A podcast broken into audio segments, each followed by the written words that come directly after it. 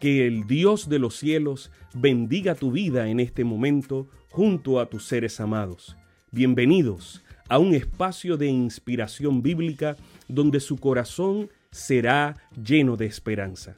Como un regalo de la Iglesia Adventista del Séptimo Día de King, Texas, compartimos la lectura devocional para adultos correspondiente a este bendecido día. Pablo, reavivado por una pasión. Autor, Pastor Bruno Razo. Que Dios te colme de misericordias en este preciso instante. Oremos. Amante Padre, que en este momento tu palabra trascienda al corazón de quien la escucha, sea sembrada y dé fruto para la vida eterna. En el nombre de Jesús. Amén. El devocional del día de hoy, 17 de diciembre del 2021, lleva como título Mantengamos firme. Está basado en el versículo que se encuentra en Hebreos 10:23 que dice, Mantengamos firme sin fluctuar la profesión de nuestra esperanza porque fiel es el que prometió. El más terrible de todos los sentimientos es el sentimiento de tener la esperanza muerta, dijo Federico García Lorca. El fin de la esperanza es el comienzo de la muerte, expresó Charles de Goulet. ¿Cómo hacer entonces para mantener firme y viva la esperanza? Pablo siempre enfatiza la gloriosa esperanza del creyente.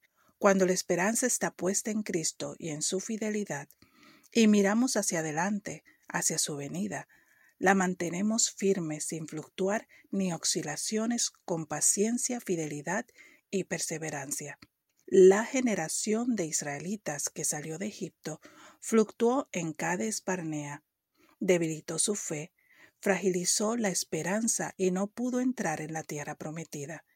Dios es fiel en cumplir sus promesas, tanto en la liberación de Egipto como en el acompañamiento en la travesía y la entrada en Canaán.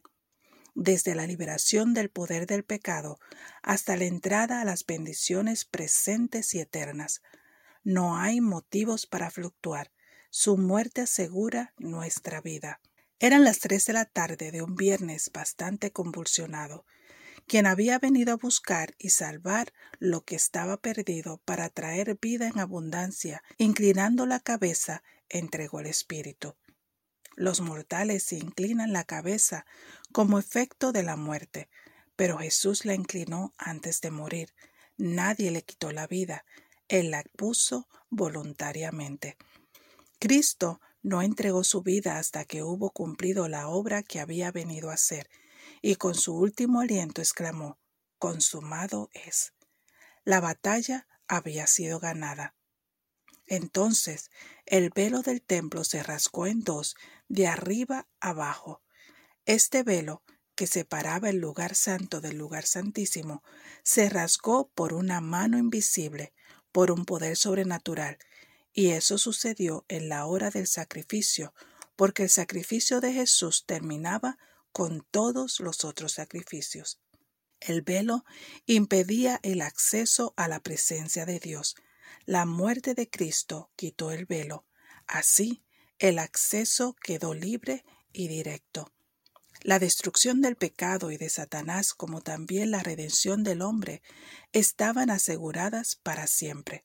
Por esto, Pablo dice que mantengamos firme, sin fluctuar, nuestra esperanza, porque la evidencia de su fidelidad y la fortaleza de nuestra esperanza están firmadas con la propia sangre de Cristo. Sabemos que esta lectura ha bendecido su vida.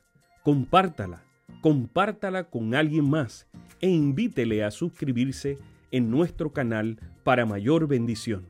Puede también